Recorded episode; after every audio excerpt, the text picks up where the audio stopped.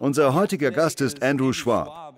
Er ist der Sänger und Texter der christlichen Metalband Project 86, die seit ihrer Gründung im Jahr 1996 internationalen Erfolg als unabhängige Band hat.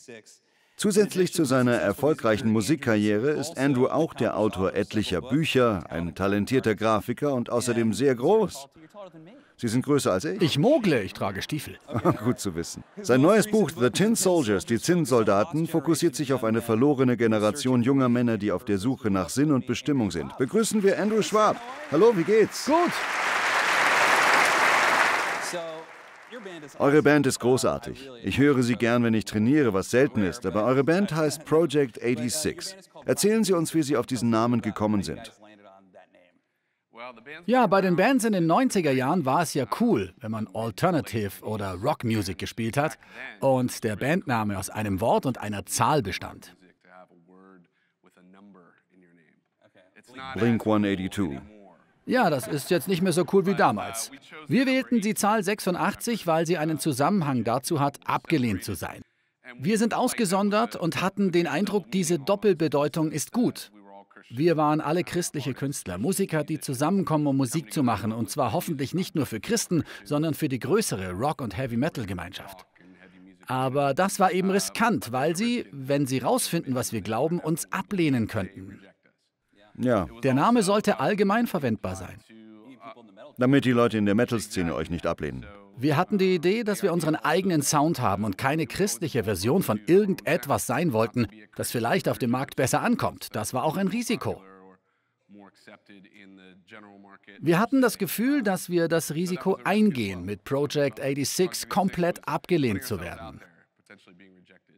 Das Komische ist, in den 1960er und 70er Jahren, während der Jesus People-Bewegung, gab es auch Leute, die aus der Rock-Szene kamen. Sie kamen zum Glauben in der Calvary Chapel und bei Vineyard. Sie haben genau das Gleiche gemacht und wurden von der christlichen Gemeinschaft abgelehnt. Sie spielen Heavy Metal, also eine völlig andere Liga des Rock, mit einem harten Klang. Viele sind daran nicht gewöhnt. Viele werden euch und auch andere christliche Heavy-Metal-Bands kritisieren, weil sie nicht christlich genug wären. Was sagen Sie dazu? Ich finde es witzig, wenn ich höre, wie Leute uns einzuordnen versuchen als Rockband oder Metal und so weiter. Als wir anfingen, waren wir eine der härtesten Bands. Dann haben wir uns weiterentwickelt und sind jetzt etwas rocklastiger. Es gibt etliche Bands, die sind härter als wir. Wir werden jetzt fast als sanft eingestuft. Es kommt natürlich darauf an, mit wem man sich vergleicht. Je nachdem, welche Band mit welchem Sound als Vergleich dasteht. Aber immer wenn man etwas spielt, was ein bisschen wenig orthodox klingt oder nicht so Mainstream ist, geht man das Risiko ein, von einem bestimmten Publikum geächtet zu werden. Wir hatten immer eine Zielgruppe. Die meisten sind Männer und viele davon hören Musik, wenn sie Sport machen. Oder Menschen, die durch eine harte Zeit im Leben gehen. Und es hat sich über all die Jahre gezeigt, dass Menschen, die schwere Zeiten durchmachen, sich wirklich mit der Musik identifizieren. Ich glaube, dass nicht jeder sie mögen muss, aber die, die sich damit verbunden fühlen, tun es auf eine tiefe Art und Weise. Ich finde es großartig, dass ihr so eine gute Herzenshaltung habt, die hinter der Musik steht. Das wird oft übersehen. Wir hatten vor einiger Zeit Brian Welch von Korn hier und er sagte etwas Ähnliches. Er meinte, seine Musik verschafft vielen Kids, besonders denen, die ein hartes Leben haben, eine Möglichkeit, sich auszudrücken und ihre Wut zu spüren. Wenn man die Psalmen liest, sieht man auch, wie wütend David ist. Und wenn Männer wie ihr diesen Teil des Glaubens auch zeigen, finde ich das toll. Ihr sagt immer wieder über eure Musik, sie ist vielleicht nicht positiv, aber sie ist ehrlich. Erzählen Sie mir etwas davon. Ich stimme Brian zu, der übrigens ein guter Freund von mir ist. Er schreibt mir hin und wieder und er ist ja wieder bei Korn dabei, was ich großartig finde. Er hatte ja die Band verlassen.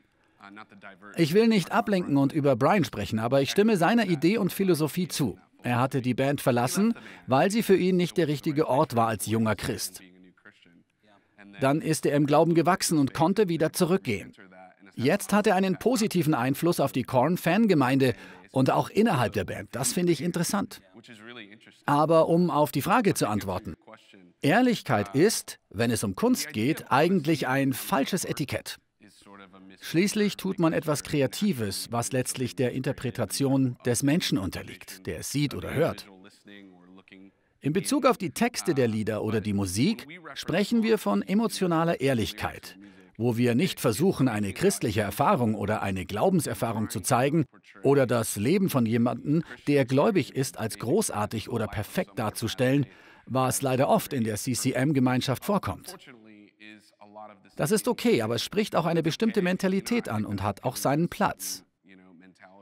Was bedeutet CCM? Contemporary Christian Music. Okay, interessant. Moderne christliche Musik. Ich denke immer an Crystal Cathedral Ministries, das hängt fest.